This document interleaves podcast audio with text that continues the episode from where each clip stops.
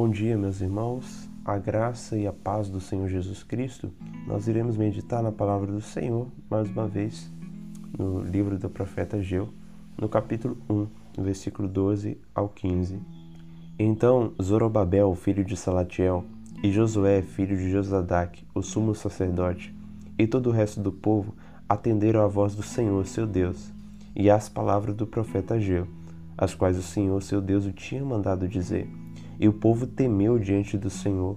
E então Ageu, o enviado do Senhor, falou ao povo segundo a mensagem do Senhor, dizendo: Eu sou convosco, diz o Senhor. O Senhor despertou o espírito de Zorobabel, filho de Salatiel, governador de Judá, e o espírito de Josué, filho de Josadac, o sumo sacerdote, e o espírito do resto do povo. E eles vieram e se puseram ao trabalho na casa do Senhor dos Exércitos, seu Deus ao vigésimo quarto dia do sexto mês.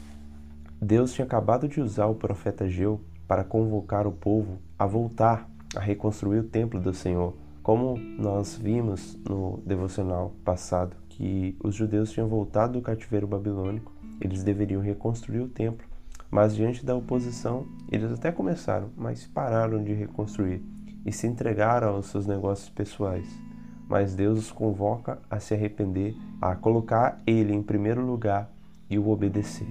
Agora nós vemos que, em primeiro lugar, que o povo obedeceu o Senhor.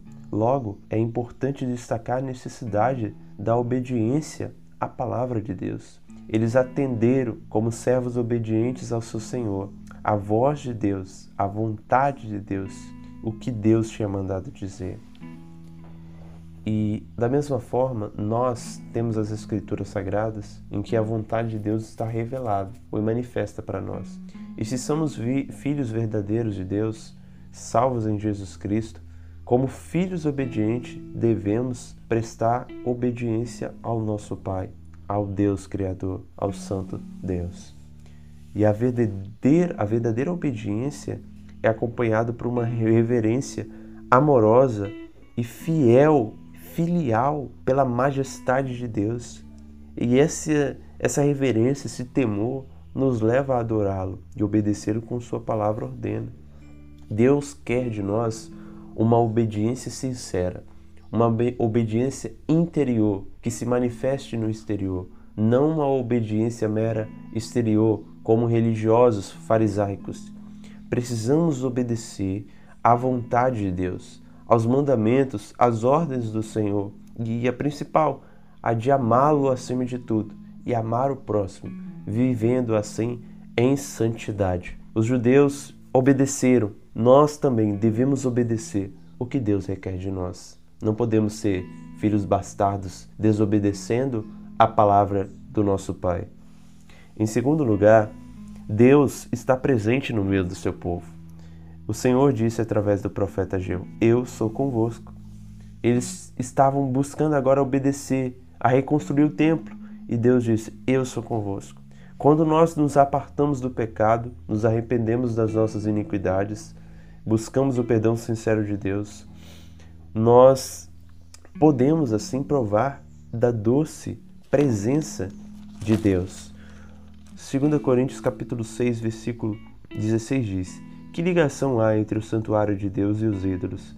Porque nós somos santuários do Deus vivente, como ele próprio disse: Habitarei e andarei entre eles, serei o seu Deus e eles serão o meu povo. Por isso, retirai-vos do meio deles, separai-vos, diz o Senhor, não tequeis em coisas impuras, e eu vos receberei. Serei o vosso pai e vós sereis para mim filhos e filhas, diz o Senhor Todo-Poderoso. Precisamos nos apartar do pecado para que a doce presença de Deus se manifeste no nosso coração, em nosso meio. Um povo que se reúne para adorar a Deus, mas se reúne em pecado, certamente não provará da presença de Deus, mas da ira de Deus. Então nós precisamos viver uma vida santa para que assim a presença de Deus esteja conosco. Deus é onipresente, ele está em todo lugar, mas nós só podemos provar dessa onipresença santa de uma maneira proveitosa à nossa alma se estamos vivendo em santidade, se apartando do pecado e buscando a obediência à vontade de Deus. E por último, nós também vemos nessa passagem que é o próprio Deus que desperta o seu povo para lhe obedecer. Então nós temos agora meio que um paradoxo, um dilema, não sei bem usar a palavra agora, mas, por um lado, nós vemos destacado a responsabilidade humana do, de nós como crentes, buscar obedecer a Deus, mas por outro lado nós vemos a soberania de Deus, revelando que é o próprio Deus que nos desperta a obediência. Deus coloca o ânimo no espírito dos crentes. Filipenses 2,13 diz: É Deus que opera em vós tanto querer como realizar, segundo a sua boa vontade. Eu creio que isso nos mostra que não temos nenhum motivo para se orgulhar. Se desejamos obedecer à vontade de Deus, é o próprio Deus que colocou esse desejo. Se queremos buscar a santidade de Deus, é o próprio Deus que colocou esse desejo por santidade. Logo, não há nenhum motivo lícito para se orgulhar. O povo iria obedecer a Deus, porque o próprio Deus colocara o desejo neles.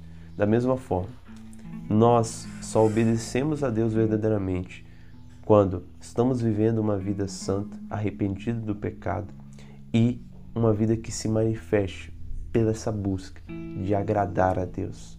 E tudo isso não vem de nós, vem de Deus. É Deus que opera em nós tanto querer quanto o realizar. É o Senhor, é o Senhor que faz isso na nossa vida. Então nós devemos nos colocar nessa posição de servos, estar disposto a obedecer a voz do Senhor, porque é Ele que faz isso em nós, é Ele que faz isso no seu povo. E somente assim a presença de Deus no nosso meio se manifestará. Que possamos então meditar sobre esse assunto e buscar uma vida obediente à palavra de Deus.